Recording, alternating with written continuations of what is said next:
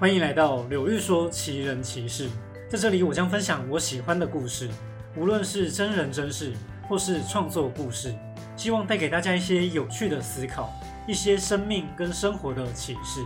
那么，我们进入今天的主题吧。在二零二二年七月这阵子，很遗憾的有好几位大人物离世，有政治领域的，也有创作领域的大师。那这集当然不是一一评论这些时事，这是一个说故事的频道，所以这次我想跟大家分享的主题是倪匡的小说。这次就来谈谈倪匡到底有多会说故事。倪匡一生写作产量非常非常大，光是讲其中的卫斯理系列就讲不完了。那各位觉得在卫斯理故事中最印象深刻、最震撼的故事是哪一个呢？论前几名，曾经改编电影的《老猫》跟《蓝血人》肯定上榜。说到结合历史故事。火勇跟火鹿都堪称经典。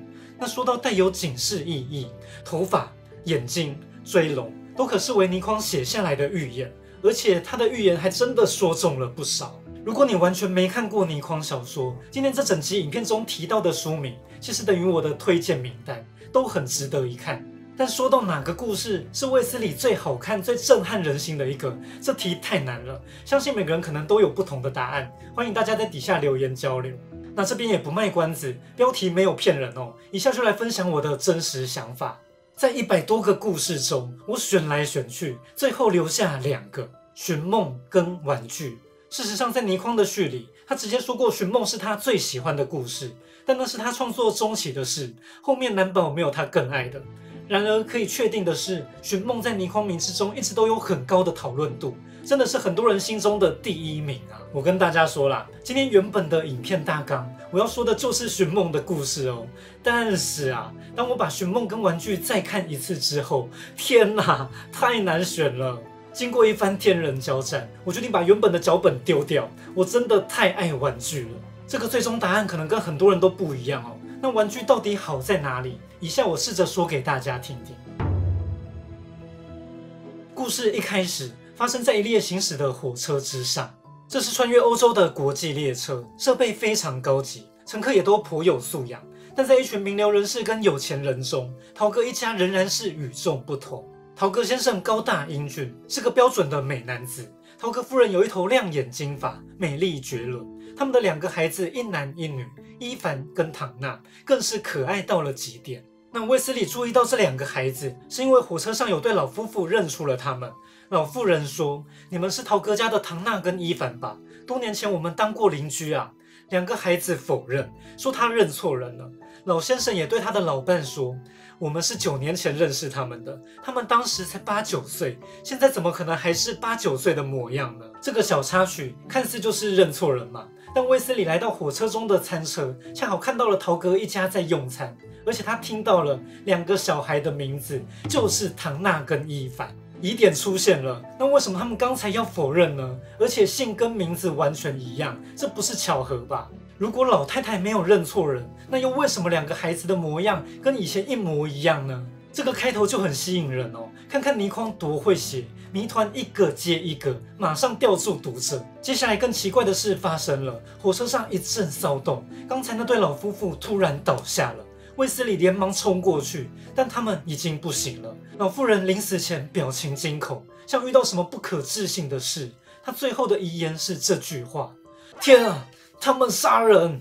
我花了比较多篇幅讲开场，因为这个开头堪称说故事的教科书啊，太完美了。那经过检查，老妇人跟老先生是同时因为心脏衰竭而死，这显然不正常。而且他最后说的话，表明他是被谋杀的，但我们不知道是谁杀的。线索只有老妇人极其惊愕的表情，还有他们杀人这句话。火车因为这场意外临时停靠，这不是原本的停靠站，照理来说应该不会有乘客下车。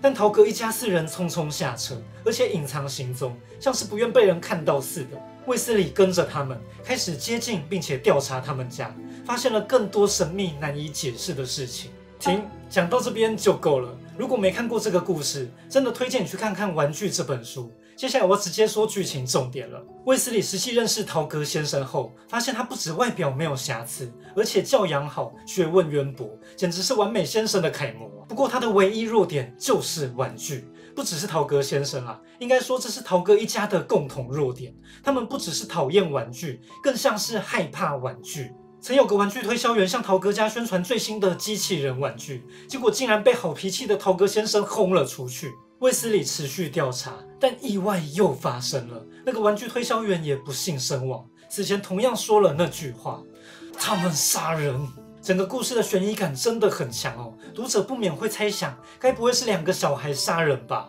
因为死者最后的表情都像是遇到绝对不可能发生的事，而且指控凶手是他们，是复数，好像只要发现陶格家秘密的人都会被他们杀死。当然，结局并不是这样。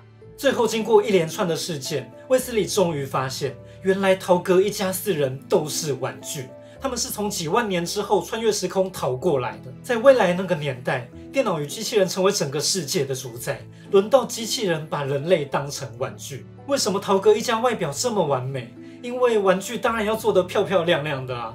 为什么发现陶哥一家秘密的人都会死呢？因为他们的主人神通广大啊。这种机器人杀人根本不会留下证据，只有死者临死前看到玩具般的机器人出现，所以才会不敢相信的说他们杀人啊。那还有个问题，既然未来的机器人这么厉害，怎么会让陶哥一家逃出来呢？这并不是 bug，这正是整个故事最厉害的地方。因为机器人玩玩具玩腻了，总要想点新的玩法，所以让他们的玩具学知识，让陶哥一家发现逃走的可能，并且让他们每次都在千钧一发时脱离危险，就像动作片中的英雄一样。陶哥以为终于靠着自己的力量打败了高级机器人的主宰，殊不知一切都在他们掌控之中。哇，这个结局后劲太强了，让人越想越觉得恐怖啊！故事中，卫斯理也一度被这种机器人抓到未来，他逃回来的经历也是惊心动魄。哎，毕竟他受过严格的武术训练，又有超强的应变能力，还有点满的运气。但那些都不重要，究竟他是靠自己逃出来的，还是机器人故意让他逃出来的？这就是小说最后抛出的疑问啊！说个小彩蛋吧，倪匡写玩具是在一九七九年，那时电脑才刚开始普及。他就写出了电脑的智慧超出人类控制的故事。这篇小说比很多探讨 AI 的电影更早问世，可见倪匡眼光的敏锐度。当然，他并不是最早写出这类题材的。提出机器人三定律的小说家艾西莫夫才是第一人。然而，玩具的剧情酝酿与翻转，在当年看已经够震惊了，即使现在看还是很神啊！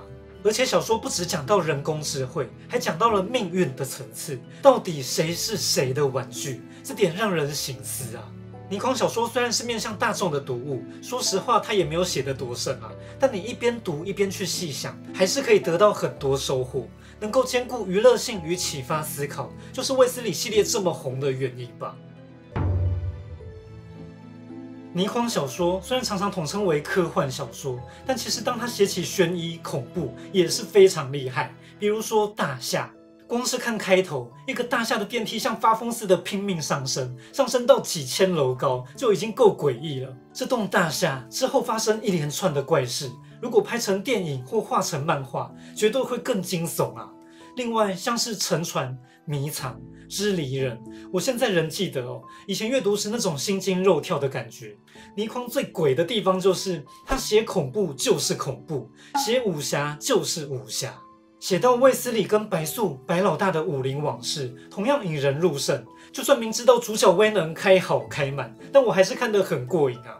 卫斯理跟白素的女儿红玲背后更有一番曲折故事。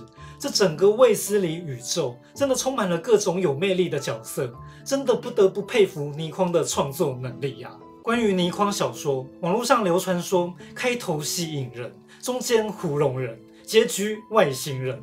身为一个资深卫斯理读者，我必须说，说的很对，因为他的创作量太大了，他一天可以写一两万字，这个速度超猛，但品质也会有落差。不过，当他抓到一个好题材，认真做好结构时，从开头、中间到结尾，真的都很精彩。我今天提到的《寻梦》跟《玩具》，都是结局收得很漂亮、很让人震动的好故事。最后跟大家分享《玩具》的结语，小说最后几句写说。命运看不见也摸不着，和那种小机器人也差不多。其实没有人可以摆脱命运的玩弄，人根本就是玩具。这是卫斯理逃出来之后的感想。就算他真的逃出机器人的控制，谁知道这是不是另一场游戏呢？各位看到这边会想到什么？